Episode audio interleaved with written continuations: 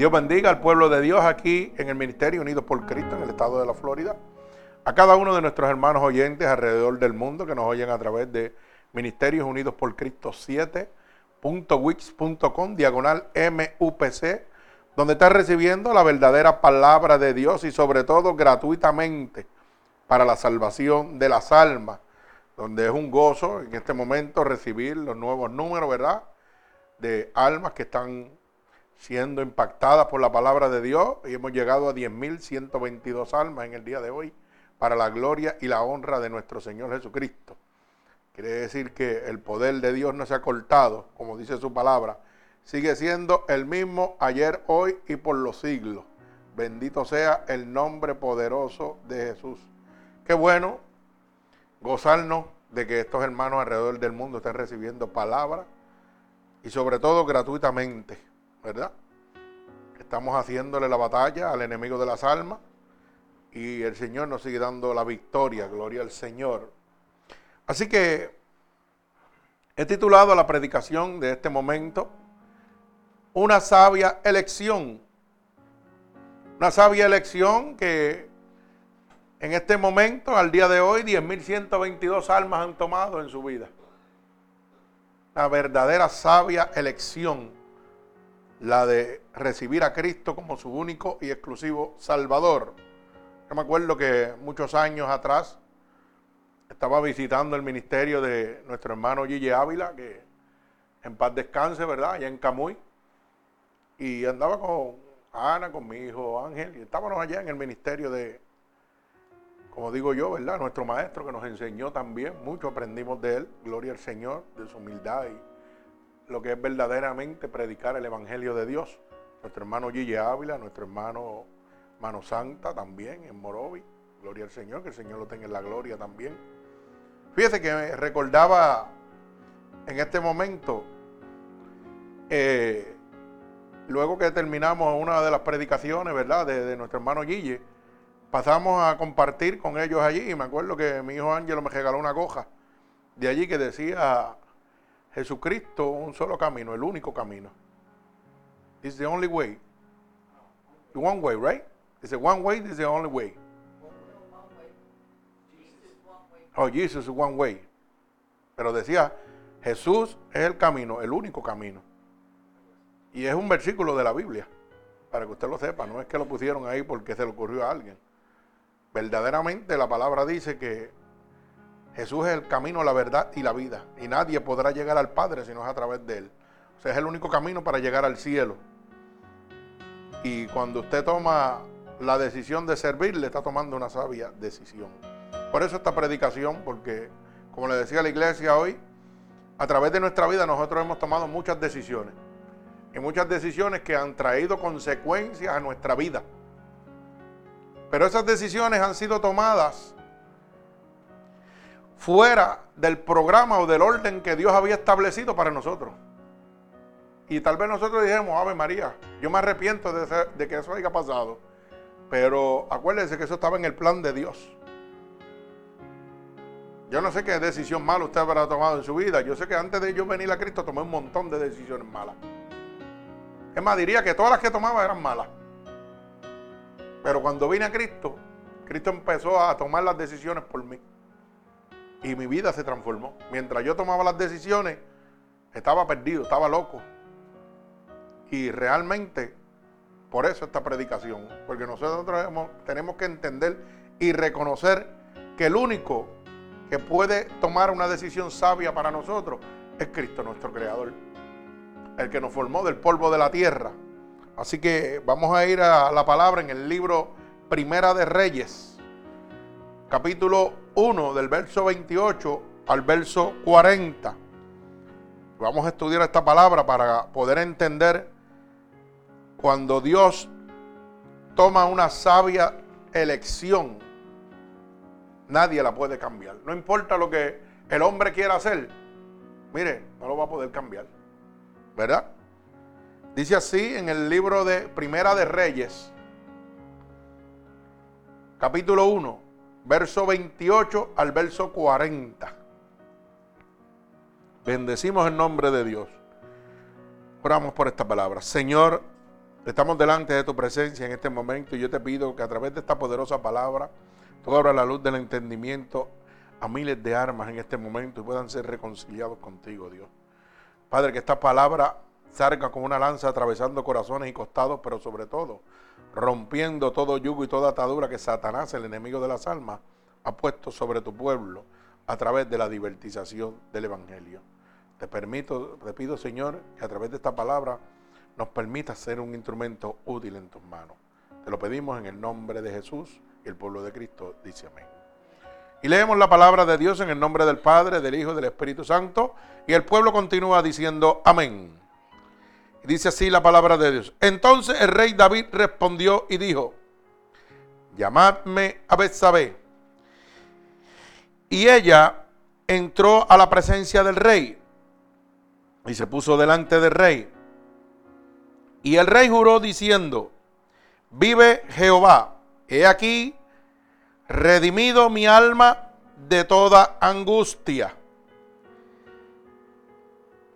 Que como yo he jurado por Jehová, Dios de Israel, diciendo, tu hijo Salomón reinará después de mí, y él se sentará en el trono, en el lugar mío, que así lo haré hoy. Entonces Betsabé inclinó ante el rey con su rostro a tierra y haciendo reverencia al rey dijo, viva mi señor el rey David para siempre. Y el rey David dijo, llamarle al sacerdote Sadoc, al profeta Natán y a Betania, hijo de Jolada. Y ellos entraron a la presencia del rey. Y el rey les dijo, tomad con vosotros los siervos de vuestro señor y montad a Salomón, mi hijo, en mi mula y llevarlo a Guión. Y allí lo ungirán el sacerdote Sadoc y el profeta Natán como rey de Israel y tocaréis trompeta diciendo, vive el rey Salomón. Después iréis vosotros detrás de él y vendrán y se sentarán en mi trono y él reinará por mí, porque a él he escogido, para que sea príncipe sobre Israel y sobre Judá. Entonces, Benai, hijo de Jolada, respondió al rey y dijo, amén. Así lo diga Jehová, Dios de mi Señor el rey. De la manera que Jehová ha estado con mi Señor el rey, así esté con Salomón y hagan mayor su trono que el trono de mi Señor el rey David. Y descendieron el sacerdote Sadoc, el profeta Natán, Benaya, hijo de Jolada, y los ceretos y los peleteos, y montaron a Salomón en una mula del rey David y lo llevaron a Guión. Y tomando el sacerdote Sadoc el cuerno de aceite del tabernáculo, ungió a Salomón y tocaron trompetas y dijo todo el pueblo, viva el rey Salomón. Después subió todo el pueblo en pos de él y cantaban la gente con flautas y hacían grandes alegrías que parecía que la tierra se hundía con el clamor de ellos. El Señor añada bendición a esta poderosa palabra. Y usted se preguntará, ¿por qué una sabia lección se titula esta predicación? Una sabia lección porque fíjese que la palabra dice que nosotros somos predestinados desde antes de la fundación del mundo. O sea, que Dios nos ha escogido desde antes de crear el mundo, desde antes nosotros estamos en el vientre de nuestra madre. Ya somos predestinados con Dios con un plan y un propósito para él. Fíjese. Salomón hijo del rey David, había sido elegido por Dios, predestinado por Dios para ser el sucesor del rey David. Cuando Salomón es escogido, oiga, se levanta contra él Adonías. Y Adonías en desobediencia, oiga bien la palabra, en desobediencia al rey, empieza a proclamar su reinado sin ser nombrado por el rey David. Porque ya el rey David está viejo, tiene que ceder su trono. Y Adonías dice, pues, ¿sabes qué? Yo voy a empezar a convocar a toda esta gente y a decir que el rey David me va a nombrar a mí como rey. Y empieza que a luchar contra lo que Dios ha establecido. Y usted dirá, wow, ¿cómo él puede ir y tratar de desobedecer lo que el rey en aquel momento, que era la ley, iba a establecer? Pues así mismo es usted. Así mismo nos sucede a cada uno de nosotros. Nosotros somos predestinados con Dios con un propósito. Pero hay uno que se llama el enemigo de las almas, que se levanta contra el propósito que Dios tiene para, con usted en su vida. Ay, santo, mi alma alaba a Dios. Y cuando ese se levanta, mire, usted empieza automáticamente a tener consecuencias porque pega a tomar decisiones erróneas. Empieza a tomar unas elecciones que no son las correctas. ¿Por qué? Porque el enemigo de las almas tiene todo lo que a usted le gusta. Pero pega a entregarle todo lo que a usted le gusta. Si a usted le gusta el placer, el sexo, él le va a poner las mejores mujeres, los mejores hombres, yo no sé. Si a usted le gusta el alcohol, se lo va a poner. Si a usted le gusta la droga, se lo va a poner. Porque nadie va detrás de algo que no le gusta. Todo el mundo va detrás de lo que nos gusta. Porque si usted le dan un, por decir un dulce amargo que esté podrido, usted no se lo va a comer. Porque a usted no le apetece. Y de verlo por encima, ver que está podrido, que está feo, no va detrás de eso. Ahora, si le ponen una buena dona llena de azúcar, o un dulcecito de eso que le guste a usted, estoy seguro que usted hace lo imposible por llegar a ese dulce. Pues así mismo es el camino de Dios. Nosotros somos ese dulce, pero el diablo nos quiere poner amargo y nos pone amargo haciendo que nosotros tomemos decisiones erróneas, elecciones erróneas. Para decir un ejemplo, podemos decir, me gustó esta dama, la escogí para mí porque la vi bonita, guapa, elegante, y es la que me gusta. Pero no era la que Dios tenía para ti. Y desde que empieza esa relación, empieza a palo, a puño y a patá.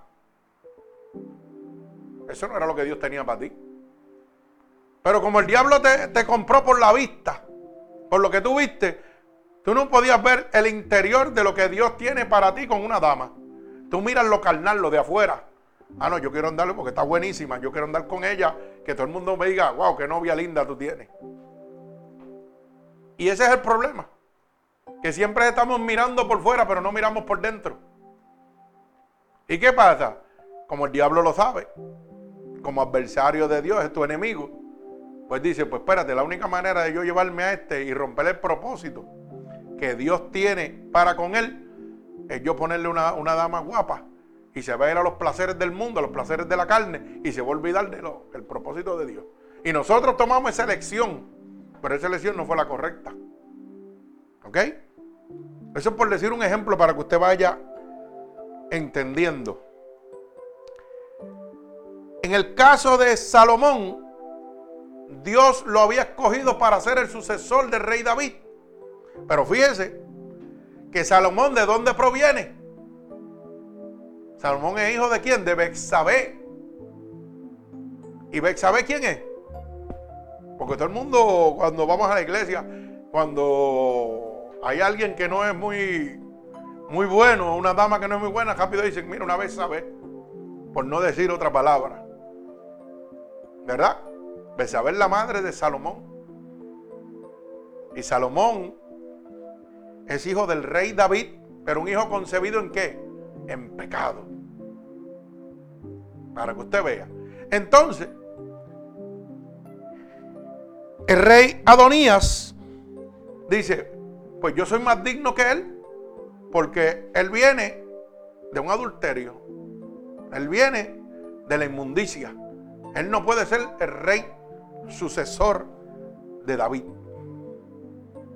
¿Y qué sucede? Pues rápidamente él dice, pues voy a montar mi reinado a escondida del rey y a escondida de los sacerdotes, que eran la ley que establecía y que cuidaban al rey David.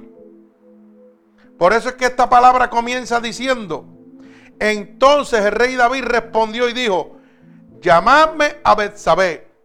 Y ella entró en la presencia del rey David y se puso delante del rey, ¿verdad? Y el rey juró diciendo, vive Jehová que ha redimido mi alma de toda? De toda angustia. Cuando David comete el error y para que usted lo tenga, toma la elección de acostarse con Betsabé, ¿verdad? ¿Y Betsabé quién era? Betsabé era la esposa de uno de sus guerreros. Y dice la palabra que cuando él la vio a distancia, ¿qué quedó? Impresionado con ella. Y David siendo rey tenía más mujeres. Pero el diablo le puso una que iba a desviar la visión, que iba a desviar el propósito que Dios había preparado para con David. Y Dios había preparado y haberle dado el, privilegio de que fuera el que construyera el templo. Fíjese, el diablo lo sabía y decía, no, David no puede construir el templo. Y le pone a Betsabé. Y dice la palabra que mirando a lo lejos, vio la hermosura de Betsabé y le dijo a su súbdito, traerla a mí. Teniendo su mujer ya, teniendo sus mujeres. Y traerla a mí. Y pegó a enamorarla. Y como era rey, ella tenía que rendirse a él. Pero lo malo no estaba en eso. Lo malo estaba en que David, para poder quedarse con ella, ¿qué hizo? Lo primero que hizo, hermano, fue que le dijo a su a su mano derecha, como para que usted lo pueda entender. ¿Tú sabes qué? Búscame al marido de esta y mándalo a la queja, pero ponlo al frente para que lo maten seguido, para yo quedarme con la mujer de él. Eso fue lo que hizo el rey David. Y así mismo sucedió. Pero eso trajo una consecuencia a David. Tomar esa, esa decisión, esa elección, le trajo una agonía a David, que después de haber hecho consumado ese pecado que cometió, dice que su alma se abatía, que el sufrimiento de él era tan grande por haber tomado una elección errónea, que él gemía, que él clamaba a Dios pidiéndole perdón. Oiga bien, o sea, igual que nosotros. Dios tiene un plan para con nosotros, nosotros tomamos una decisión que es errónea y después vamos a donde Dios a llorarle. Dios, sácame de este revolú que me he metido, perdóname, porque te he fallado. ¿Pero por qué? Hermano, por la tentación de Satanás. Por lo mismo que hizo el diablo con David. Le puso aquella mujer tentadora. Y David sucumbió. Asimismo, Satanás en la vida de nosotros nos pone diferentes tentaciones. Y cada uno de nosotros sabemos a lo que somos débiles. Uno es al alcohol, otro a la prostitución, otro a la cocaína, otro a la droga, yo no sé, a lo que sea. Y cada uno de nosotros somos débiles a alguna cosa. Y Él lo sabe porque antes de nosotros servirle a Dios le servíamos al diablo. Quiere decir que nos conoce de la A a la Z. Y cuando nosotros tomamos decisiones o elecciones que no son sabias, nos sucede lo que le pasó a David. Nuestra alma, ¿qué pasa? Empieza a sufrir. Nuestro cuerpo pega a padecer. Por eso es que el rey David dice en el verso 29, y el rey juró diciendo, viva Jehová que ha redimido mi alma de toda angustia. El único que puede calmarle su sufrimiento, su soledad, su tristeza, su angustia, es Jehová de los ejércitos. Es el Dios Todopoderoso, no es más nadie. el rey David lo reconocía así. Dios ha puesto a cada hombre en un lugar diferente, como los miembros del cuerpo de nosotros. Yo siempre hablo de esto y en este día busqué en la Biblia, porque yo siempre digo que nosotros somos un miembro del cuerpo de Cristo y Cristo es la cabeza y nosotros somos un miembro. Pero si usted mira, esta mano tiene cinco dedos diferentes y cada dedo hace una función diferente. Pues Cristo, que es la cabeza, es la que da la orden, pero usted tiene un propósito, una función. La función de mi hermano Yogui no es la misma función mía. La función de Mindy no es la misma función mía. La función de Mara, la de Ángel, la de Lucy, la de mi esposa. Cada uno de nosotros en el cuerpo de Cristo tenemos una función diferente. No todos vamos a hacer lo mismo. Cuando usted tiene una mano, tiene 10 dedos, ¿verdad? 5 dedos en una y 5 en la otra. Y cada dedo ejerce una función. Pero ¿qué le manda ejercer esa función? La cabeza, el cerebro. Si el cerebro le dice, dedo meñique, muévete, tú mueves el dedo meñique. Si el cerebro te dice, cierra cuatro dedos y deja uno abierto, tú cierras cuatro dedos y dejas uno abierto. Así mismo somos los creyentes en el cuerpo de Cristo. Si Cristo me escogió para predicar el Evangelio, Cristo me escogió para predicar el Evangelio. Si Cristo te escogió para amar al prójimo y bendecirlo de otra manera, para eso te escogió Dios. Y el diablo lo sabe. Y va a tratar de hacer lo que quería hacer el rey había con el reinado de Salomón va a tratar de evitarlo. Y eso es lo que el diablo va a hacer con usted. Va a tratar de evitar que el propósito que Dios ha planteado para usted no se cumpla. Pero ¿sabe qué? A pesar de que el rey trató de hacer su reinado aparte para que cuando ya el pueblo lo reconociera como rey, no pudiera Salomón postrarse como rey, no le salió. ¿Sabe por qué? Porque uno de los principales del rey David le dijo a sabe, ve y cuéntale al rey lo que está sucediendo. Que a escondida de él y de sus, sus súbditos, de los que lo rodean a él, que son los que tienen el poder para declararlo y ungirlo como, como rey, el rey había, está por allá, mira, declarándose rey a escondida de él. Y no te preocupes, tú ves porque yo voy a testificar a favor tuyo, diciendo que eso es realidad. Y ella hizo eso. Por eso es que el rey dice, llamadme a Besabé. Y ahí es donde le dice, y yo que he jurado delante de Dios que tu hijo va a ser el rey Salomón, va a ser convertirse en el próximo sucesor mío. Y lo declaró como su próximo sucesor, dice la palabra. O sea, que el diablo usó al otro rey impostor para qué? Para romper la obra que Dios tenía planeada con Salomón. Eso mismo sucede en la vida de nosotros. El diablo pone diferentes argumentos, diferentes situaciones en nuestra vida para romper lo que Dios está planeando con usted. Bendito sea el nombre de Jesús. Pero dice la palabra que aquello, por lo cual fue establecido por la palabra de Dios, dice que el rey David nombró a quien, a Salomón, a pesar de que aquel había querido de todas maneras romper lo que Dios había tramado. Bendito sea el nombre de Jesús. Mire cómo dice Primera de Corintios, capítulo 12, del verso 12 al verso 22. Primera de Corintios, capítulo 12, del verso 12 al verso 22, para que usted lo pueda entender. Dice, porque así como el cuerpo es uno y tiene muchos miembros, pero todos los miembros del cuerpo, siendo muchos, son un solo cuerpo, así también es Cristo. Hay un solo Dios, hermano.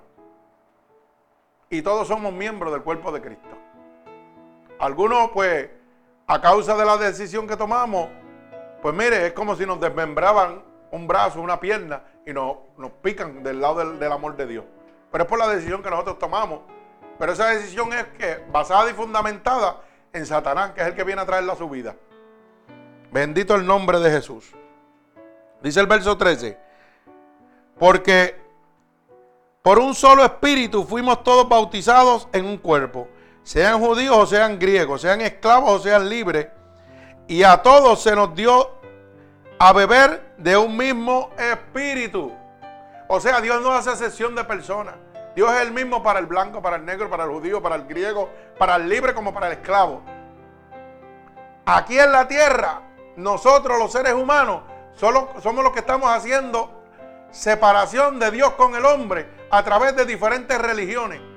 Diciéndole a la gente, no, mi religión es la que salva, la tuya no, la tuya es tejonia. Eso es mentiras del diablo. Eso es una trampa de Satanás para que usted sabe qué, se disguste de las religiones y el momento que usted se disgusta de las religiones está cayendo en las manos de Dios, del diablo, perdón. Está cayendo en las manos de Satanás. Porque ¿Sabe cuánta gente hay en el mundo diciendo, ah, yo no voy a ninguna porque aquel dice una cosa, aquel dice otra y aquel otro dice otra? Y todos me juzgan donde quiera que yo voy. Pero nadie te dice que Cristo te ama tal como eres. Nadie te dice que el único que te puede dar la salvación es Jesucristo. Por eso dice, yo soy el camino, la verdad y la vida. Y nadie va a poder llegar al cielo si no es a través de mí. O sea, nadie va a llegar al Padre, a Dios, al reino si no es a través de Dios. A mí no me interesa si usted dice que es católico, si usted es pentecostal, si usted es bautista. Mire, hermano, ninguno de ellos los va a llevar al cielo. Usted puede limpiarle los zapatos al Papa y no va para el cielo. Oiga bien, le puede limpiar los zapatos al presidente o al apóstol, porque ahora se llaman apóstol, o los, profetas, de los bautistas, de los pentecostales, de los que sea. Y usted no va para el cielo por eso, hermano. Porque el único que tiene poder y autoridad, que tiene la llave del reino de los cielos, es Jesucristo. Por eso dice, todos fuimos sellados, ¿por qué? Por un mismo espíritu. Así que si usted está buscando religión para ir al cielo, está bien perdido. Bendito sea el nombre de Jesús. Y dice, además el cuerpo no es un solo miembro, sino muchos miembros. Y dice, si dijere el pie, ¿por qué no soy mano? No soy del cuerpo.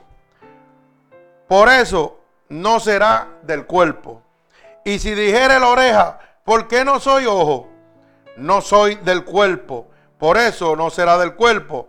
Si todo el cuerpo fuese ojo, ¿dónde estaría el oído? Ay, santo, mi alma alaba a Dios. ¿Ah? Si todos fuéramos pastores, ¿dónde estaría el rebaño? Perdido porque no hubiera rebaño. Alaba alma mía Jehová, el que tenga oído que oiga. Si todo fuese oído, ¿dónde estaría el olfato? Santo. Mas ahora Dios ha colocado los miembros, cada uno de ellos, en el cuerpo como Él quiso. Bendito el nombre de Dios. Porque si todos fueran un solo miembro, ¿dónde estaría el cuerpo? Aleluya, mi alma alaba al Señor. Vive Cristo. Pero ahora son muchos miembros, pero el cuerpo es uno solo. Ni el ojo puede decir a la mano, no te necesito, ni tampoco la cabeza a los pies, no tengo necesidad de vosotros. Antes bien, los miembros del cuerpo que parecen más débiles son los más necesarios. Alaba alma mía Jehová. Y que muchos pastorcitos hay por ahí, muchas iglesias y muchas religiones te desprecian, te tiran para el lado y te dicen, ah, yo no te necesito a ti. Yo necesito los que me diezman mucho, los que me ponen a gozar aquí, los que me tienen caminando en cajos buenos. ¿Ah?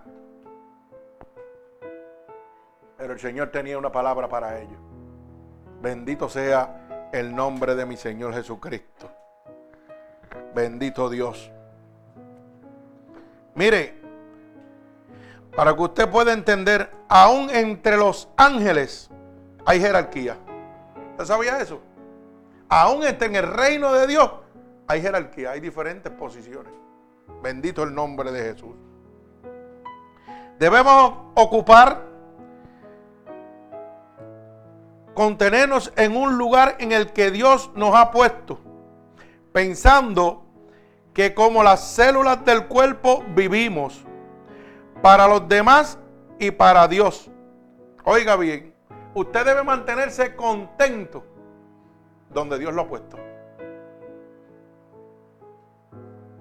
Y dejarle estar refunfuñando que no tengo esto, no tengo aquello. Ay, que mira, que aquel tiene lo otro. No, no, hermano. Usted manténgase contento donde Dios lo ha puesto.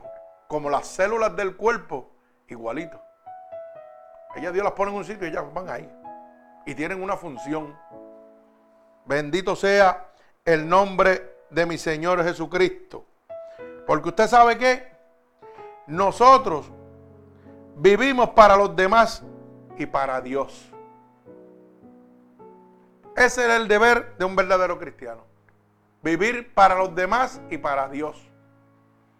Hay gente que a veces dice, ¿sabe qué? Yo no te entiendo porque a veces te hacen tanto daño y tú sigues bregando con esa persona aunque te haga daño. Ahí es que tú muestras que Cristo está en tu corazón. Y a lo mejor ellos, esas otras personas, cogen un vuelo y dicen, mira cómo lo tengo. Me sirve a pesar de que yo no brego bien con él. Pero ¿sabe qué, hermano? Aguas de fuego amontonan sobre su cabeza. Usted haga lo que Dios le está diciendo. Usted sea conforme a la voluntad de Dios. Mire cómo dice el libro de Romanos, capítulo 14 y verso 7. Dice, porque ninguno de nosotros vive para sí y ninguno muere para sí. Ay, santo. O sea que usted no está en esta tierra para vivir para usted.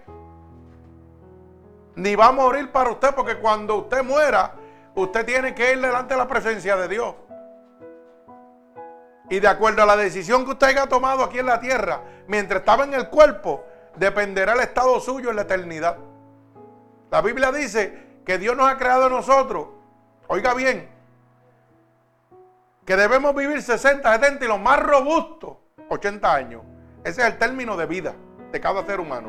Dice la Biblia, establecido por la palabra de Dios. Ahora, oiga bien, yo siempre digo que este cuerpo que usted tiene, lo que es un medio de transporte, que transporta su alma y su espíritu, esos 60, 70 y 80 años que usted debe durar. Ahora, que cuando usted nace empieza una carrera hacia la disolución. Usted lo que empieza es a correr hacia la muerte. Apréndase eso y no se lo olvide. Yo salgo del vientre de mi madre y que me estoy comiendo el mundo y no sé que lo que estoy es corriendo hacia la muerte. Porque la Biblia ha dejado establecido que debe durar 60, 70, 80 años. Pero que de acuerdo a la decisión que yo tome mientras esté en este cuerpo, eso va a depender el estado mío, ¿dónde? En la eternidad. O sea que usted nació para morir. Es como que usted le están dando una escuela, un examen. Y si usted lo pasa, va para el cielo. Si no lo pasa, va para el infierno. Y ese examen es la que? La palabra de Dios. Las leyes establecidas por Dios. Que mientras usted vive aquí, debe, si quiere entrar al reino de los cielos, no es obligatorio. Le estoy diciendo que bien la palabra. Debe. Porque usted tiene un libre albedrío. Usted viene a Dios si quiere. Si no quiere, se lo lleva el diablo. Esto es así de fácil. Si hay alguna religión que le está diciendo otra cosa, está bien equivocado. Que usted debe tomar la decisión correcta, la elección sabia, que es Cristo. Gloria a Dios. Que no la tomamos porque la Biblia dice pues, que por cuanto todos pecamos, estamos destituidos de la gloria de Dios. Quiere decir que todos los que estamos aquí en la tierra, en una manera u otra, hemos tomado decisiones erróneas. Y necesitamos de Dios para poder ser salvos. Para poder corregir esa decisión errónea que hemos tomado. Bendito sea el nombre poderoso de mi Señor Jesucristo. Gloria a Dios. Fíjate que Salomón debía el reinado a la misericordia de Dios. ¿Por qué? Porque Salomón era un producto de un adulterio. Salomón era un, era un producto de lo que no servía el rey falló, se fue, se acostó con Besabé sin tener lo que hacer, como hacemos nosotros. Nos acostamos con mujeres que no nos tocan. Y nos acostamos con hombres que tampoco nos tocaban. Que no eran los que Dios había escogido para nosotros. ¿Mm? No hay amén, ni aleluya, ni nada. Está todo el mundo callado. Gloria a Dios. Quiere decir que la palabra está entrando donde tiene que entrar. Oiga. Entonces, ¿qué sucede? Que como Salomón alcanzó la misericordia de Dios, porque a Dios le plació lo inmundo, lavarlo y convertirlo en rey. Eso es lo que Dios quiere hacer con usted y conmigo. Lo inmundo que somos nosotros a causa del pecado, Dios nos quiere lavar con su sangre y ponernos a reinar con Él. Porque Él dice que ha preparado un lugar para donde Él esté, estemos nosotros con Él. O sea que lo que Dios quiere es sacarme de la muchedumbre, de la, de la porquería, de la suciedad, para llevarme a reinar con Él. Lo mismo que hizo con Salomón. Dijo, tú eres producto del pecado, tú eres producto de la maldición. Pero como yo soy un experto en cambiar lo malo a bueno, pues voy a ponerte como rey. Así que no tenga un mal concepto de lo que usted está viviendo en este momento. Porque si usted está aquí hoy oyendo palabra de Dios, es porque Dios lo ha escogido a usted. Alabado sea el nombre de Dios. Usted podía estar perdido por ahí en la calle, podía estar en otra iglesia oyendo pamplina, pero está oyendo lo que Dios quiere que usted oiga. Para que su vida sea encaminada hacia la salvación. Para que usted se sienta contento en la condición que usted se encuentra en este momento. Sabiendo que la misericordia de Dios lo está alcanzando. Gloria al Señor. Mi alma alaba al que vive. Salomón era un hijo bastardo. Estuvo en peligro de perderlo todo por Absalón y por Adonía. Dos que se querían postular como reyes para quitarle lo que Dios ya había escogido por él por su misericordia. ¿Cuánta gente hoy aquí, hermano? Yo le pregunto a usted y contéstelo usted en su corazón. ¿Cuánta gente en la tierra aquí han tratado de quitarle lo que usted tiene. ¿Mm? ¿Cuánta gente lo envidian a usted? Y a lo mejor usted dirá en su mente rápidamente, ah, yo no tengo nada. Yo no tengo nada. Porque déjeme decirle algo. La mente humana lo primero que piensa es las porquerías que hay aquí en la tierra. En todo lo material. En casas, cajos y todo lo que hay aquí. Y usted no está mirando lo que Dios tiene para usted. No está mirando que Dios le ha prometido un reino. Oiga, una casa en el cielo que dice que la polilla y el orín no lo pueden corromper. Que los ladrones no miran y hurtan. Y nosotros somos como papagayos. Decimos, yo no tengo casa, yo no tengo nada. Yo no tengo un buen cajo, no tengo nada. Y yo me quedo pensando, yo digo, la gente son bien ignorantes porque se, se amajan a un sistema. A un sistema creado por Satanás, por el hombre que lo que ha creado es una autosuficiencia de otro hombre. Le han enseñado a usted que usted tiene que depender de otra persona para usted ser feliz. Que depende de lo que otra persona le pueda suministrar a usted para usted ser feliz. Pero no le han enseñado que todo proviene de Dios. Y le voy a mostrar eso bien fácil. Hay gente que jonconean de que tienen su hogar, que tienen su casa. Y yo le pregunto, ¿usted tiene algo? Sí, porque usted se mete en una casa, usted no tiene nada, hermano. El banco tiene, usted no tiene nada. ¿Usted sabe por qué? Porque usted puede estar 30 años pagándola y nunca va a ser suya. Puede estar 50 años pagándola, nunca va a ser suya. Es simplemente el hecho de decir con su boca para afuera, yo tengo una casa. Porque ese es el sistema. El sistema lo ha, lo ha hecho usted, que usted se enorgullezca de las cosas materiales. Pero ¿por qué no se enorgullece de lo que Dios le da gratuitamente? Porque usted no se puede orgullecer y decir, yo soy hijo de Dios, del poderoso. No, yo tengo ese cajo, mentira, ese cajo no es suyo tampoco. Usted sale de su casa y esa casa nunca es suya. Porque el día que usted no pague los taxes, el gobierno se la quita, hermano. Por eso es que usted ve a los viejitos trabajando en Burger King y en todo eso, porque no pueden pagar ni los seguros en la casa. ¿Usted sabía eso? Usted está viviendo un sueño, un engaño de un sistema. Y la verdad de Cristo no la quiere reconocer. Que Dios le tiene un paraíso para usted que nadie lo puede tocar. Que todo lo que usted necesita, Dios se lo va a suplir. Eso es lo que usted tiene que aprender a vivir. Confiar totalmente en Dios, no en el hombre ni en el sistema. Porque ahora mismo si usted no tiene un buen seguro y usted se enferma, ¿con qué usted va a pagar su casa? ¿Usted se cree que el banco le cuenta con decirle, eso no es mi problema? Te voy a sacar de ahí y voy a venderla para hacer más chavo. A mí no me importa, muérete. Así es el sistema. Pero nosotros nos llenamos la boca. Ah, chacho, tengo cuatro cajos. Tengo. Yo no tengo nada. Más fácil para que lo pueda entender. La casa que usted vive hoy era suya. No era suya, es la que no era de alguien antes que usted, ¿verdad que sí? Y antes de esa persona era de otra persona. Y antes de esa otra persona era de otra persona. Pues entonces, ¿qué le dice eso? Que eso nunca ha sido suyo, hermano. Usted no tiene aquí. Por eso dice, el mundo y los deseos pasarán. Pero el que haga la voluntad de Dios va a permanecer para siempre. Dice la palabra de Dios. Sí, es bueno tenerlo y usted se lo goza mientras es, pero que eso no lo ate a usted. Que eso no lo convierta a usted en un esclavo del diablo. Porque nosotros tenemos nuestros cajitos que nos gozamos. Pero ¿sabe qué? El día que Dios nos dice, vende, los lo tenemos que hacerlo. Así de sencillo.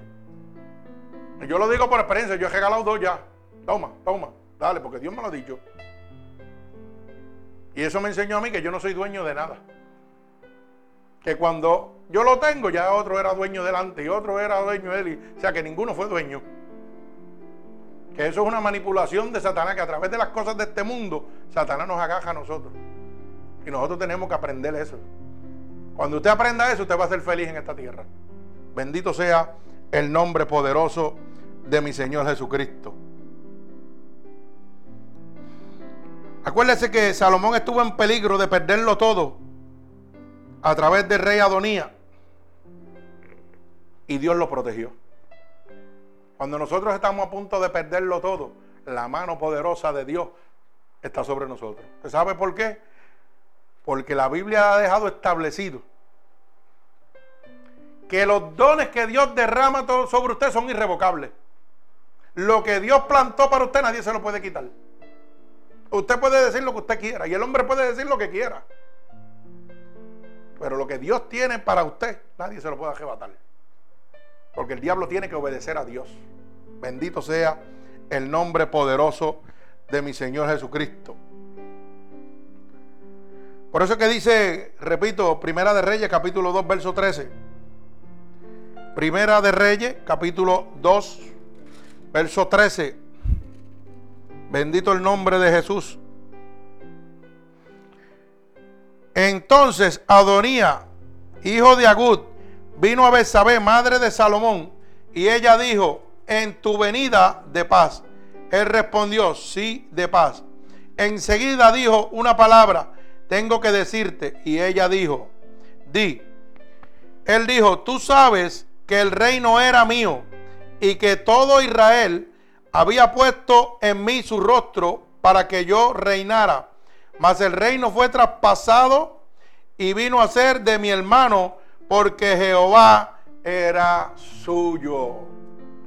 Adonía quería reinar porque él le daba la gana de hacerlo. Porque él tenía el poder humano. Y le está diciendo a su mamá, a ver, ¿sabes?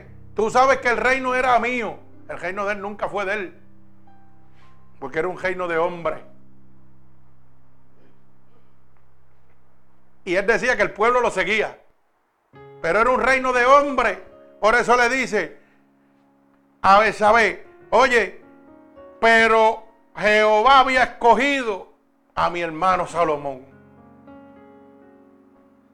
O sea, que el hombre trató de hacer lo que quiso hacer, pero cuando se metió Dios, no pudo. ¿Sabe lo que Dios nos enseña con esto, hermano? Que no importa la situación que usted esté viviendo en este momento. La situación es creada por la humanidad, por el ser humano que no tiene amor ni misericordia por usted. Pero cuando Dios se mete con usted, el diablo tiene que soltarlo. Porque lo que Dios ha preparado para usted nadie se lo va a quitar. Así que no tenga miedo. Siga la voz de Dios. Bendito sea el nombre de Dios. Y dice él en el verso, dice, ahora yo tengo una petición. No me la niegues. Y ella le dijo, esto es Betsabé hablándole a Salomón, que ya es rey.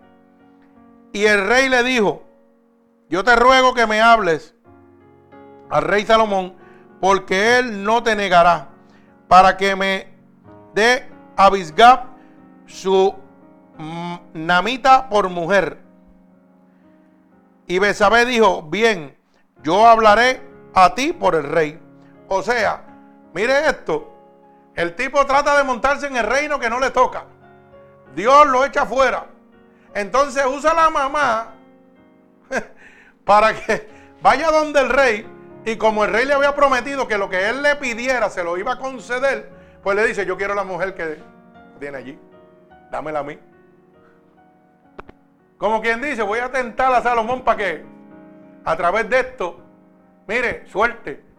Como me tiene que soltar la vista la mujer, que era de Salomón, ¿qué va a suceder? La carne se va a molestar. Salomón tal vez así lo persuado y hago que falle. Pero Salomón amaba más a Dios que a la carne. Alaba alma mía Jehová. Y dice, y vino Betsabé al rey para hablarle a Adonías. Y el rey se levantó a recibirla y se inclinó ante ella y volvió a sentarse en su trono e hizo traer una silla para su madre, la cual se sentó a su diestra. Y ella dijo, una pequeña petición pretendo de ti, no me la niegues. Y el rey le dijo, pide, madre mía, porque yo no te la negaré. Adonías sabía que lo que pidiera la mamá de él iba a ser concedido, porque ya el rey lo había dicho. Y ella dijo, dese su vanita por mujer a tu hermano Adonías. Ay, santo. Usted sabe lo que es que usted me pague a mí con esa manera y después yo venga donde ve a través de mi madre y le diga, dame la mujer tuya que me gusta, esa es la que yo quiero. ¿Ah? ¿Qué haríamos nosotros? Yo creo que le picamos la cabeza a Adonías. Es más, y a la mamá de nosotros ni le hablamos. Sal de aquí, no me pidas eso, es lo que le vamos a decir. Bendito el nombre de Jesús. Pero dice, el rey Salomón respondió y dijo a su madre, ¿por qué pides a Vic sumita para Adonía? Demanda también para él el reino. ¿Por qué? Porque Salomón era tan sabio que sabía que lo que hacía era tentándolo para que si él fallaba, ¿qué sucedía? Salomón perdía el reino. Alaba, alma mía, Jehová. Bendito sea Dios. Porque él es mi hermano mayor y ya tiene también al sacerdote Abietar y a Jehová y a Sabira. Y el rey Salomón juró por Jehová diciendo, así me haga Dios y aún me añada que contra su vida ha hablado Adonías estas palabras. Oiga eso, el mismo rey Salomón decía, que así me haga Dios si algo yo hablo contra mi hermano mayor. Está concedido lo que tú has pedido, pero yo me mantengo en el trono. ¿Por qué? Porque el que me puso aquí es Cristo. Yo me mantengo en la brecha salvo. Porque el que lo ha llamado usted de la perdición a la luz es Cristo. Y no importa la trama que el diablo le ponga a usted, usted se va a mantener.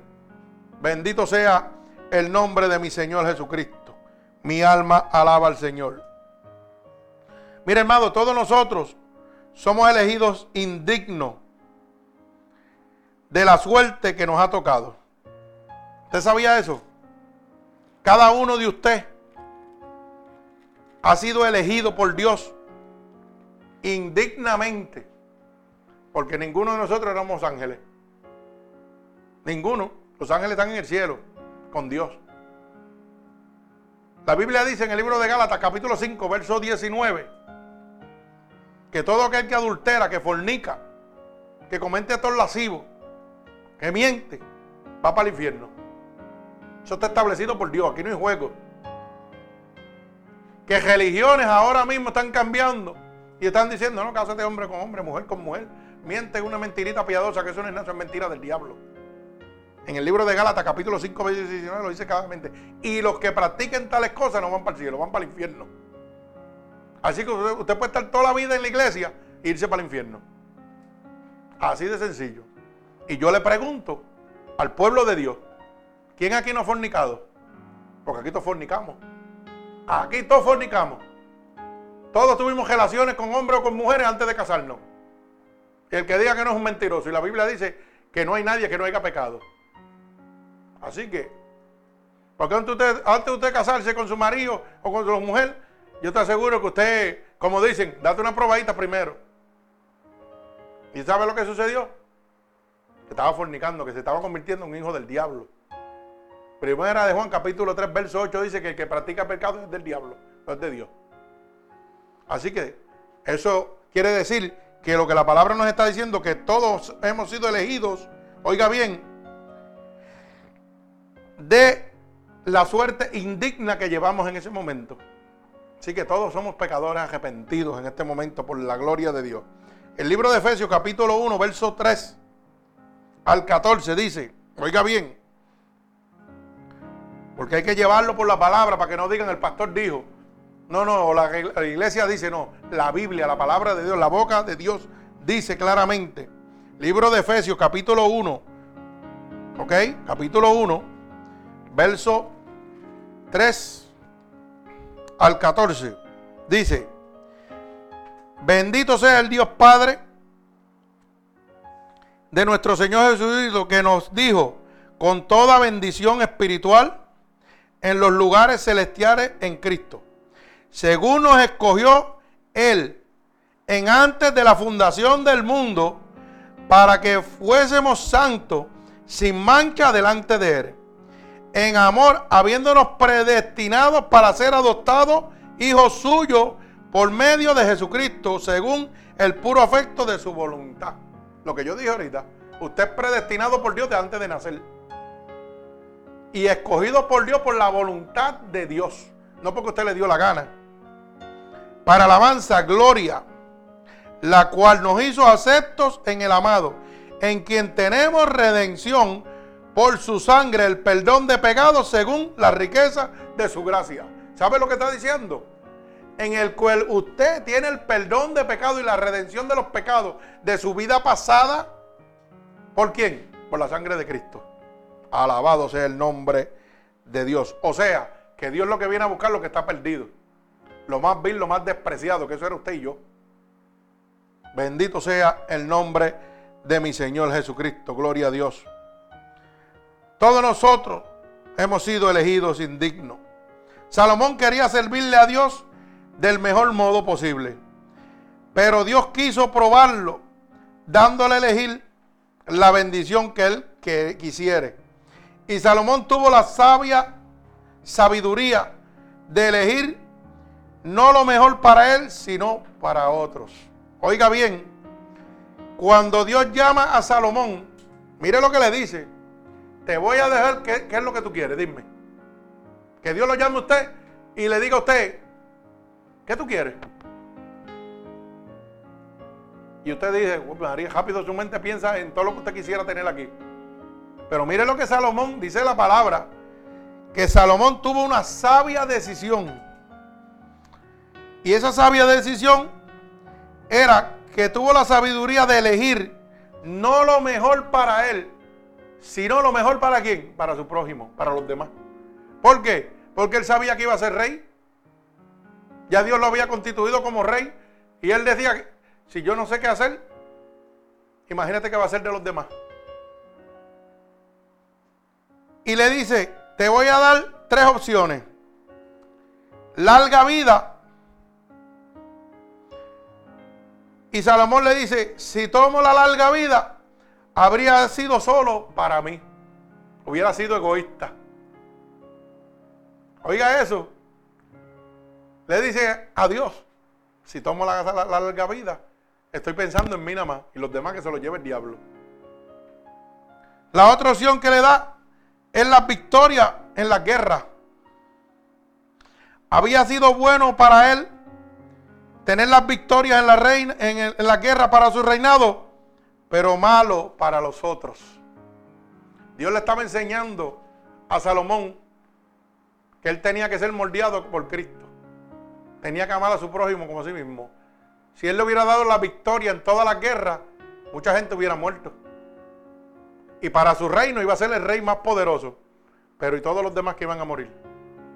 Mi alma alaba al Señor o te voy a dar sabiduría. Era la mejor petición para todo. Porque él comprendía su responsabilidad. Ejemplo, las dos madres en un problema. Yo no sé si usted recuerda que en el libro de Reyes hay una historia que habla claro de que dos madres tienen sus bebés y una de ellas se acuesta y aplasta a uno de ellos y lo mata. Mire esto. Cuando lo mata, dormida, la que pierde su bebé, saca el bebé que está vivo y lo pone en el lado de ella y el muerto se lo pone a la otra madre. Y entonces al otro día cuando levanta que van a darle leche, dice la palabra, lo vamos a leer ahora, dice claramente que la mamá que sabía que su hijo estaba vivo pegó a decir que ese no era su hijo porque lo reconocía. La sangre, y ella sabía que ese no era su hijo. Y la otra lo había cambiado y le decía, ese es mi hijo, tú me lo cambiaste. Y pegó una discusión entre ellos. ¿Y qué pasa? Que van a donde el rey. Pues esto lo va a solucionar el rey bien fácilmente. Mire lo que es la sabiduría de Dios.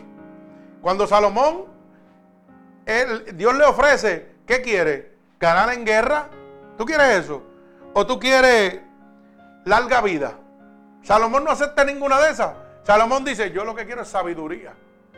Porque con sabiduría yo sé cómo guiar a un pueblo. Lo que hoy en día los líderes de Dios no están pidiendo. Están apartados de la sabiduría de Dios totalmente. Y ellas dos van con su criatura, ¿a dónde? A donde el rey. Y pega la discusión, no, ese es mi hijo, este es el mío. Y el rey llama a su súbdito y le dice, búscame una espada. Y manda a su súbdito y tráeme el niño que está vivo aquí. ¿Y qué le dice? Lo voy a picar por la mitad. Y le dice a su súbdito, pícalo por la mitad y dale una parte a uno y una parte a la otra. Mire eso. Y a lo mejor nosotros decimos que cruel es ese Salomón. Pero no saben que la sabiduría de Salomón iba por encima de la humana. La verdadera madre, al sentir el dolor que iban a matar a su hijo, dijo, prefiero renunciar y que viva antes de que me lo maten. Y le dije, no, no, no lo maten, entrégueselo a ella. Mire la inteligencia, la sabiduría que da Dios al que la pide. Y vino Salomón y le dijo, entrégale que el hijo es de ella. Mire qué sencillo. Y a veces nosotros pedimos lo que no tenemos que pedir. Yo tengo que pedirle a Dios sabiduría para que Dios pueda guiar mi vida, para que yo pueda encontrar el camino que tengo perdido. Bendito sea el nombre de Dios. Salomón no pensó en él, pensó en los demás. Cuando usted piense en los demás, Dios va a pensar en usted. Apréndase eso. Cuando usted piense en los demás, entonces que Dios va a moverse más a favor suyo. No piense en usted, piense en los demás. Que Dios va a ocuparse de usted. Bendito sea el nombre de mi Señor Jesucristo. Alabado sea el nombre de Dios. Saben que todos necesitamos sabiduría más que cualquier cosa. Usted sabía que todos nosotros necesitamos sabiduría. Yo necesito sabiduría todos los días. Cada vez que yo vengo a predicar necesito sabiduría porque yo no tengo ninguna. Yo tengo que sentarme y empezar a leer. Y cuando estoy leyendo, el Señor me dice, no, ahí no, dale para el otro lado. No, aquí no tampoco, aquí, dale para acá. Y empiezo a escribir y yo no me gusta escribir, mi esposa lo sabe, yo soy apático a la escritura. Por eso es que escribo feísimo, porque no la practico. Bendito el nombre de Dios. Pero esa sabiduría proviene de Dios. Todos necesitamos sabiduría más que cualquier cosa para elegir nuestra ocupación. Usted sabe que a algunos le ha causado gran perjuicio espiritual un oficio que les impide las cosas del Señor. Ay, santo. No entendió, ¿verdad? Pues se lo voy a explicar. A veces nosotros tomamos una elección de un trabajo que yo quiero Ah, eso es lo que yo quiero porque ahí voy a ganar dinero, voy a ganar esto. Pero ¿sabe qué? Ese oficio nos perjudica en nuestra vida espiritual. Ese oficio nos perjudica en el camino hacia Dios. A veces uno no entiende por qué Dios te pone en un sitio. A lo mejor tú quieres algo mejor para ti y no sabes que lo mejor es donde Dios te está poniendo. Bendito sea el nombre de Jesús. Por eso Mateo capítulo 6, verso 33 dice claramente, busca primero el reino de Dios y su justicia y todas las cosas te han de ser añadidas. ¿Ok? Dije ahorita que el versículo, para no leerlo, ¿verdad? El versículo de las dos madres donde llevan el niño está en el libro Primera de Reyes, para los que anotan, capítulo 3, verso 16.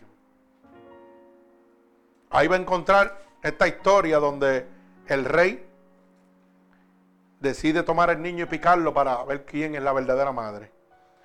Y el libro eh, Mateo capítulo 6, verso 33 dice claramente, oiga bien, Mateo 26, Mateo, perdón, Mateo 6, 33, dice, más primeramente el reino, más buscar primeramente el reino de Dios y su justicia y todas las cosas os serán añadidas. Nosotros siempre buscamos lo que no tenemos que buscar. Vamos a buscar a Dios primero y Dios nos va a dar lo que nosotros necesitamos. Bendito sea el nombre de Dios. Todos necesitamos la sabiduría de Dios para elegir un compañero o una compañera. Lo que yo estaba hablando ahorita. Y esto está bíblicamente estipulado. Yo no escojo la persona que yo quiero a mi lado, la escoge Dios. Para que usted lo sepa. Y si usted tiene dos centímetros de mente en su cerebro, mire para atrás su vida pasada y mira a ver cuántos usted escogió y ninguno trabajó. Mira a ver, ninguno sirvió para nada. ¿Usted sabe por qué? Porque no le dio la oportunidad a Dios que lo escogiera por usted. Porque el enemigo de las almas sabía lo que a usted le gustaba y dijo, yo te voy a dar todo lo que, que a ti te gusta, pero te voy a hacer pasar una vida miserable. Te voy a hacer pasar una vida que te vas a arrepentir. Pero tú no lo sabías porque tú ibas detrás de lo que te gustaba. Y a lo mejor me dieron palo, puño, bofetá. Me saltaron de cuerno toditos los maridos que tuve. No sé. Me convertí en un adicto a droga. Me convertí en un alcohólico. Dios sabía que todo eso iba a pasar, pero tú no le hiciste caso a Dios. Tú quisiste ir bajo la corriente del mundo. A lo mejor te, te quedaste con diferentes mujeres y ninguna sirvió. Y hoy Dios te está diciendo, tú necesitas mi sabiduría. ¿Sabes por qué? Porque yo soy el que te la voy a poner. Y yo lo digo por experiencia propia. Yo cogí un montón, un montón de mujeres antes de casarme. Pero como las escogía por la sabiduría del hombre, no la de Dios, todas fracasaron. Y muchas dolieron, claro que sí. Y el que diga que no es un mentiroso. Pero ya eso, mira, eso, eso pasó. Pero Dios me puso una que llevo 26 años ya. Alaba alma mía Jehová. Y eso lo hizo Dios. Y no me había convertido, ni ella se había convertido. Pero estaba en el plan y el propósito de Dios. Porque Dios sabía lo que yo había pasado, Dios sabía lo que mi mujer había pasado. Y estaba preparado en el plan de Dios. Y hoy yo puedo hablarle con, con júbilo y testimonio de lo que yo pasé. Para mí eso es la gloria de Dios. Hay gente que, lo que pasaron, mira, lo callan. Yo no, no siento vergüenza de decir que metí las patas un montón de veces y que hice y hice. ¿Por qué? Porque estoy diciendo que Dios me ha salvado, que Dios me sacó de la muchedumbre, de la porquería. Estoy glorificando el nombre de Dios. No me estoy tirando yo por el piso, no me estoy exaltando el nombre de Dios. Porque la palabra dice que el que se humilla, Dios lo exalta. Pero el que se salta, Dios lo va a humillar. Si yo me humillo, ¿sabe lo que va a hacer Dios conmigo? Me va a poner en gracia. Si yo digo de dónde Dios me sacó, todo lo que yo hice y, y el poder, le estoy demostrando el poder y la gloria de Dios. Yo no siento vergüenza. Yo no, siento ninguna vergüenza de decir lo que yo era. Ni siento vergüenza del Evangelio porque es poder de Dios para la salvación. Bendito el yo lo cuento como un chiste. Y la gente me dice, wow, tú eres loco, de verdad. Yo no loco, no. Yo digo la verdad, yo soy libre. Pero cuando yo mi pasado me lo callo, todavía yo no soy libre. Y ese pasado el diablo lo usa para destruirte. Si yo no cuento mi testimonio de lo que yo hice en mi vida, hermano, ¿usted sabe lo que va a hacer el diablo con usted? Lo va a tener amargado toda la vida. ¿Sabe por qué? Porque usted no es libre. Usted no es libre. Esa carga la va a llevar ahí, el diablo se la va a poner. ¿Te acuerdas lo que hacía? ¿Te acuerdas lo que hiciste? Y hoy yo le digo al diablo, claro que me acuerdo, y se lo digo a la gente para que no lo haga, porque hubo uno que me salvó, que me libró, y yo me lo gozo ahora. Que diga que yo hacía barbaridades, gloria a Dios, porque es el poder de Dios que lo hizo. Pero hay gente que no son libres todavía. Bendito sea el nombre de mi Señor Jesucristo. y dije que necesitamos sabiduría para elegir el compañero o la compañera. Proverbio 18-22. Y estamos terminando. Libro de, de Proverbio. Verso 18, capítulo 22 dice, el que haya esposa, haya el bien. Y el que alcanza la benevolencia de Jehová. ¿Sabe lo que está diciendo, verdad? Ahí no dice el que alcanza mujer. Ahí dice el que alcanza esposa. Haya la benevolencia de Dios. Mujer es la que usted coge por ahí y convive y hace lo que le dé la gana. Pero esposa es la que Dios constituye para usted en su vida. Y cuando Dios la constituye, ¿qué dice? Que hay benevolencia de parte de Dios hacia usted. Mi alma alaba a Cristo. Todos necesitamos la sabiduría para hablar con nuestros prójimos, sobre todo los no creyentes. Cuando usted viene a Cristo, usted necesita la sabiduría de Dios. No le ponga excusa, ay, yo no puedo hablar de Dios porque yo no sé qué le da la Biblia. Yo tampoco sé de la Biblia nada. Él me pregunta y yo no sé nada. Yo sé del Espíritu. Porque Él es el que me hace hablar lo que yo tengo que hablar. Él es el que pone palabras en mi boca. Por eso claramente el libro de Colosenses, capítulo 4, verso 5.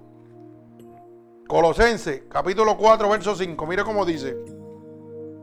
Andad sabiamente para con los de afuera, redimiendo el tiempo. ¿Ok? Colosenses 4, 5. Andad sabiamente para con los de afuera. ¿Usted sabe lo que significa eso? Lo que hacemos nosotros. Yo me reúno con todos los muchachos y, todo, y, la mayoría están en el mundo. Y vacilo con ellos y relajo, pero cuando tengo que hablar de Dios, le digo, mira, esto es así, esto es así, esto es así. Cuando ellos me preguntan, hablo sabiamente, no le hablo lo que yo puedo hablar. Hablo lo que la Biblia, pero la Biblia dice esto. Tú tomas la decisión que tú quieras. Por eso en el reconocimiento de eso, oígate, mi, hermano Juan los otros días me dijo, ven a mi casa y y por favor eh, bendice mi hogar. ¿Qué sucede con eso? Que él está reconociendo de que hay un Dios. Él está reconociendo que yo le sirvo a Dios. ¿Pero por qué? Porque yo le he mostrado que yo soy un ser humano en mi cabal decisión y en mi cabal juicio, pero no me voy fuera de los caminos de Dios. ¿Me entiende? Por eso dice, todo lo puedo en Cristo que me fortalece. Las religiones te dicen, tú no puedes hacer esto, ni aquello, ni lo otro. Hermano, quieren ni que yo comparta con mis amistades. Porque no son, no son cristianos. Pero ¿sabe qué? Cuando Cristo fue a buscar a los gentiles, ¿usted sabe lo que le dijeron? Señor, ¿y por qué tú te reúnes con esa gente? Esos son pecadores, esa gente no sirven. Y tú eres santidad. Y él le dijo, porque los sanos no necesitan médicos, pero los enfermos sí. Por eso es que Dios a usted, a mí, a cada uno que Dios ha llamado, nos lleva a de las personas que no conocen el Evangelio. Y Dios tiene una estrategia para que esas personas lleguen a Cristo. Diciendo, wow, ahora estoy viendo una manera diferente de lo que es Dios. Porque antes me presentaban que los pastores eran unos dioses. Ahora Dios me presenta a través de un pastor que el Dios es Dios. Que el pastor no es nadie. Por eso dice, no es nada el que siembra ni el que recoge, sino Jehová que da el crecimiento. Yo no soy nada, yo siempre una, tiro una semilla y tú la coges. El que va a dar el crecimiento se llama Jesucristo. Por eso nosotros no debemos tener más alto concepto de sí que el que debemos tener. Usted siga siendo quien es. Aunque Cristo lo toque, cambie solamente su caminar, pero la personalidad suya. Si usted es un chistoso y un gracioso, siga siendo un chistoso y un gracioso. Bendito sea el nombre de Dios. Porque va a mostrar la alegría que Dios ha impartido en su vida. Mi alma alaba al Señor.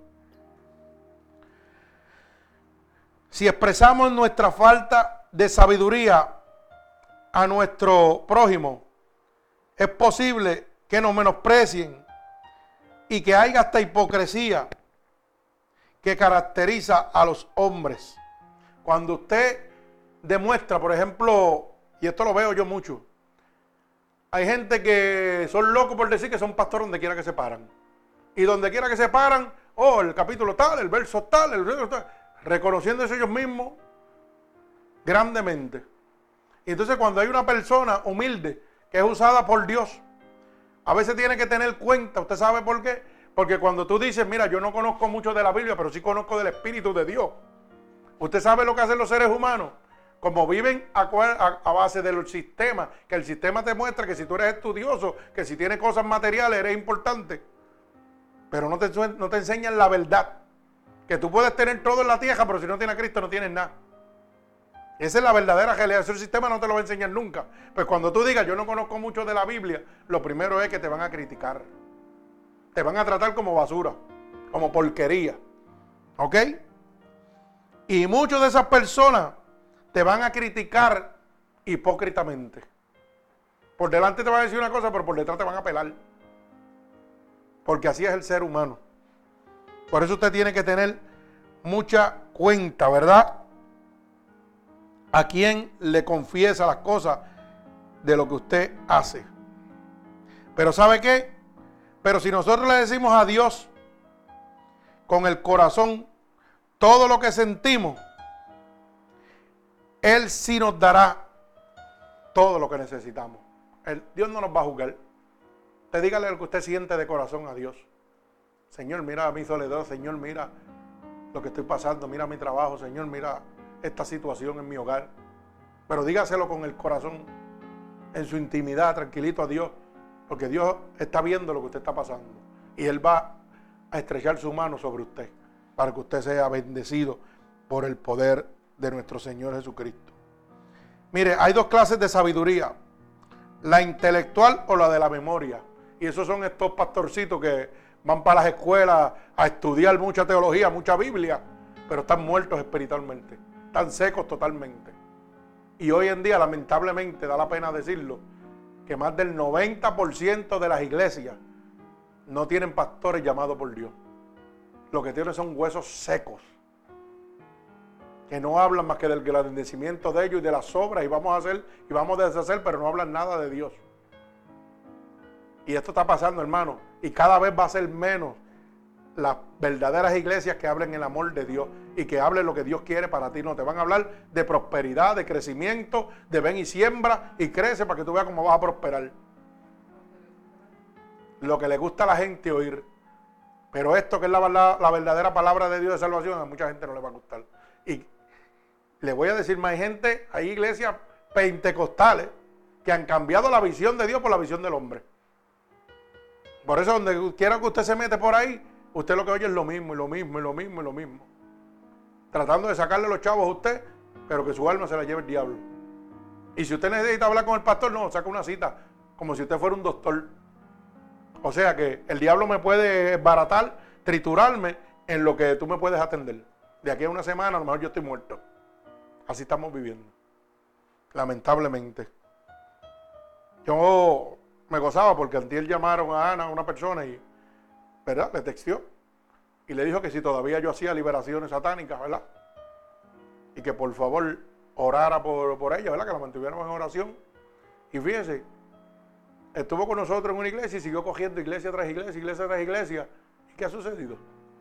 En ningún sitio ha podido encontrar a Dios. Porque si está pidiendo ser liberada, hermano, quiere decir, en, ningún sitio ha podido encontrar a Cristo. Eso es para que usted vea, cuando Dios llama, Dios llama de verdad. Pero cuando nosotros seguimos las iglesias y los pastores o los clubes sociales, porque eso es lo que hay ahora, las iglesias son clubes sociales. Ahora me siento bien aquí, pantalla gigante, aire acondicionado y vamos a gozar. Y cuando acabe vamos a comprar capoje, bacalao y de todo allá atrás y vamos a vacilar. Y nos vimos y se acabó. Pero no te hablan una sola palabra de arrepentimiento, de salvación. Mire hermano, el anticristo está cerca. Cristo viene por su pueblo. Esto se está acabando. Si usted no lo cree, mire los dos demonios que se están postulando para presidente de Estados Unidos. ¿Cuál de los dos es peor? Sí, porque Hillary es peor. Hillary no, cree en, cristianismo. Y el otro es un racista endemoniado. Así que dígame, ¿para quién trabajan los dos? Trabajan para el diablo, no trabajan para Dios. Y si se montan en el gobierno, cualquiera de los dos, lo que están abriendo el camino hacia el anticristo. Y si usted no está cajado de Dios, usted va a tener problemas serios. Usted va a perder su casita, usted va a perder su cajita, usted va a perder todo lo que usted dice que tiene. Y los cristianos no van a perder nada. ¿Usted sabe por qué? Porque dice la palabra de Dios claramente que vendrán a tribulaciones, pero el pueblo de Dios, ¿qué dice? no será tocado. Ahí es donde se van a separar los niños de los hombres. Ahí es donde va a venir la gente que no creían, que creían que tenían todo porque lo tenían material, a buscar a las iglesias, verdaderas iglesias. Y sabe qué va a pasar? Que va a haber un remanente fiel, pero también va a haber miles de póstatas que lo que van a hacer es jugar con todo el mundo, con toda esa gente que vienen abatidos con problemas, los van a acabar de explotar y de extorsionar. Y usted va a ver gente quitándose la vida porque van a estar perdiendo todas las cosas materiales. Y Dios hoy le está hablando a usted para que se aflige en el corazón de Dios. Para que cuando usted pierde las cosas materiales, diga, no me interesa. Dios me va a suplir todo lo que yo necesito.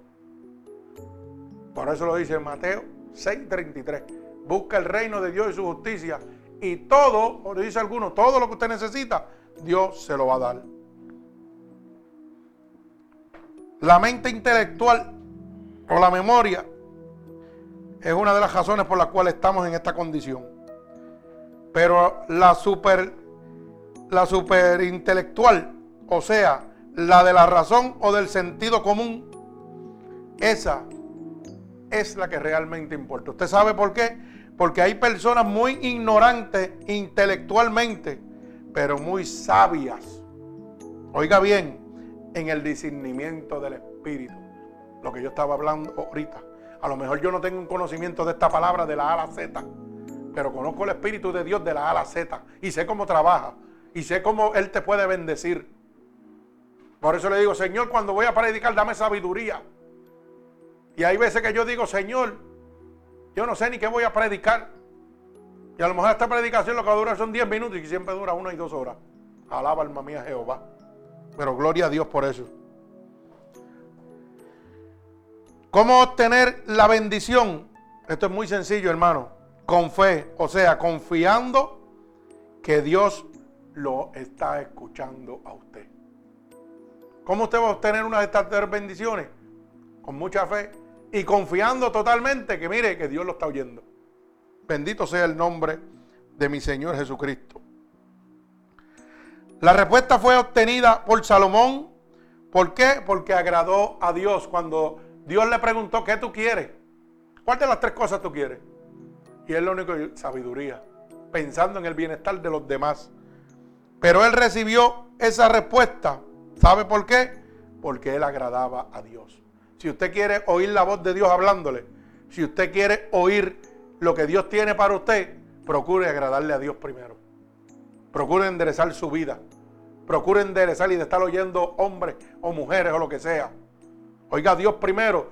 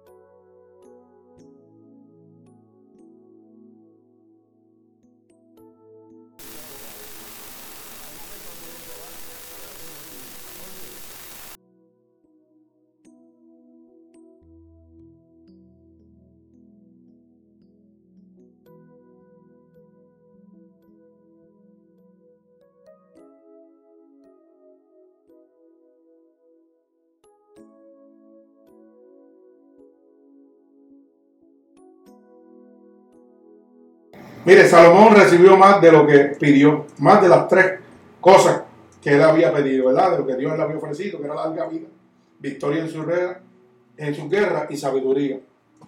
Y todas ellas en abundancia. Lo que tenemos que es saber pedir a Dios lo mejor. Cuando Salomón le pidió a Dios, él pidió una sola cosa, sabiduría. ¿Y sabe lo que hizo Dios? Le dio todo le dio larga vida, le dio todo lo que él necesitaba. Porque Dios cuando nosotros le pedimos, siempre me da más de lo que yo necesito.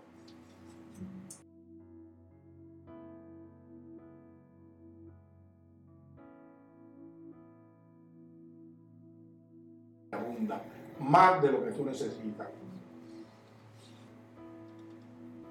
Y yo veo eso en la vida de mis hermanos acajados. Hay veces que, mire, y lo digo con el respeto de mi hermano hay veces que mi hermano Yogi me dice, Carlos, pasé por aquí me encontré una cartera con clave, y pasé por aquí me encontré otra más. Y él sabe que estoy hablando lo que él me ha dicho. Estoy testificando. ¿Y usted sabe por qué Dios lo hace? Porque sabe que tenía una necesidad, que tenía que suplir. No tenía trabajo, yo no tenía trabajo, pero Dios le proveyó. ¿Cómo Dios lo hace? Ese problema es Dios. Y lo hace de tal manera que una de las carteras no tenía nada dentro, ni información, ni nada más que los chavos. Ahora dígame si son de Dios. Y yo le dije, pues déjame andar contigo a ver si yo encuentro unas cuantas también. Ay, santo, alaba alma mía Jehová. Pero miren, oiga, eso es bendición de Dios. Para que usted lo sepa. Y es para Él. ¿Y por qué lo hace Dios? Algo tiene que haber visto Dios que le agradó.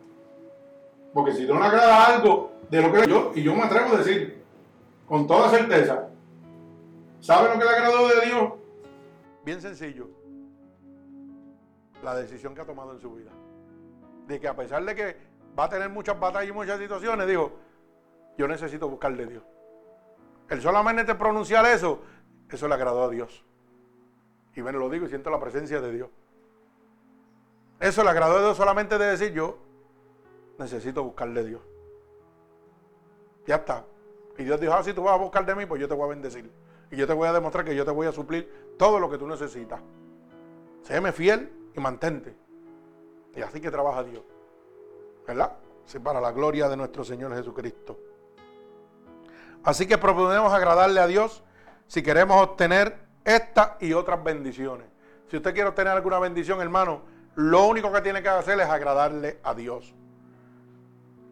Así que si usted ha entendido que una sabia elección es entregarle su vida a Cristo, acuérdese de esto. Salomón Dios le puso, para que usted lo entienda en el vocablo de nosotros, le puso todas las cartas sobre la mesa. Ahí tiene, ¿qué tú quieres? Todo lo que tú quieras, coge lo que tú quieras. Y él lo único que pidió, sabiduría. Y por esa sabiduría, desde aquel momento que pudo bendecir a ese pueblo, hoy usted y yo somos bendecidos. Porque esta palabra de, de Dios que se encuentra en el libro de los Proverbios viene del vocablo de Salomón viene de la sabiduría que le entregó Dios. El libro de los Proverbios es un libro escrito por Salomón, el hombre más sabio sobre la faz de la tierra. Si usted quiere tomar una verdadera y sabia elección, hermano, lo que tiene que venir a Cristo en este momento. El altar está abierto, el que quiere entregarse a Cristo como su Salvador, lo puede hacer. Así que hermano oyente, en este momento, si usted quiere recibir a Cristo como su Salvador, y tomar una sabia decisión en su vida, lo único que tiene que repetir conmigo estas palabras en este momento. Señor, he oído a través de tu palabra y entiendo que la más sabia decisión de mi vida sería aceptarte a ti como mi único salvador en este momento. Ya que he entendido a través de tu palabra que todas las decisiones que he tomado en mi vida sin ti han sido erróneas. He oído que tu palabra dice que si yo declaro con mi boca que tú eres mi salvador, yo sería salvo. Y yo estoy declarando con mi boca en este momento que tú eres mi salvador. Por eso te pido en este momento que me perdones de todos los pecados que he cometido a conciencia o inconscientemente. Lávame con tu sangre vicaria derramada en la cruz del Calvario. Tu palabra dice que si yo creyera en mi corazón que tú te levantaste de entre los muertos, yo sería salvo. Y yo creo en este momento que tú sí te has levantado de entre los muertos. Así que te pido que me escribas en el libro de la vida y no permitas que me aparte nunca más de ti. Señor, en este momento mira a cada una de las personas alrededor del mundo que han declarado con su boca que tú eres su Salvador, que han pedido que lo escribas en el libro de la vida yo te pido que tú te llegues a ellos ahora mismo, en este preciso momento. Padre, que tú extiendas tu mano poderosa sobre ellos, a la distancia, Señor, derrama las corrientes de agua viva sobre ellos, que tu unción fresca ahora mismo sea posada sobre cada uno de ellos, Padre. Padre, en el nombre poderoso de Jesús y por el poder de tu palabra, allégate a ellos en este momento, abrázalos como confirmación de que tú los estás recibiendo en este momento como tus hijos, Señor. Padre, por el poder y la autoridad que tú me has dado, yo declaro ahora un toque del cielo sobre cada uno de ellos, declarando en manera de confirmación que tú los recibes en tus brazos en este momento, Padre. Lo declaro hecho en el nombre poderoso de Jesús. En el nombre poderoso de Jesús. Amén y amén. Que Dios me los bendiga. Así que cada una de estas personas alrededor del mundo, si esta predicación ha sido de bendición para su vida, puede hacérsela llegar a cada persona a través de Ministerios Unidos por Cristo 7.wix.com, diagonal MUPC. Recuerde que estamos domingo, miércoles y viernes. Domingo a las 11 y a las 8 y bien, eh, miércoles y viernes a las 8 de la noche. Que Dios les bendiga.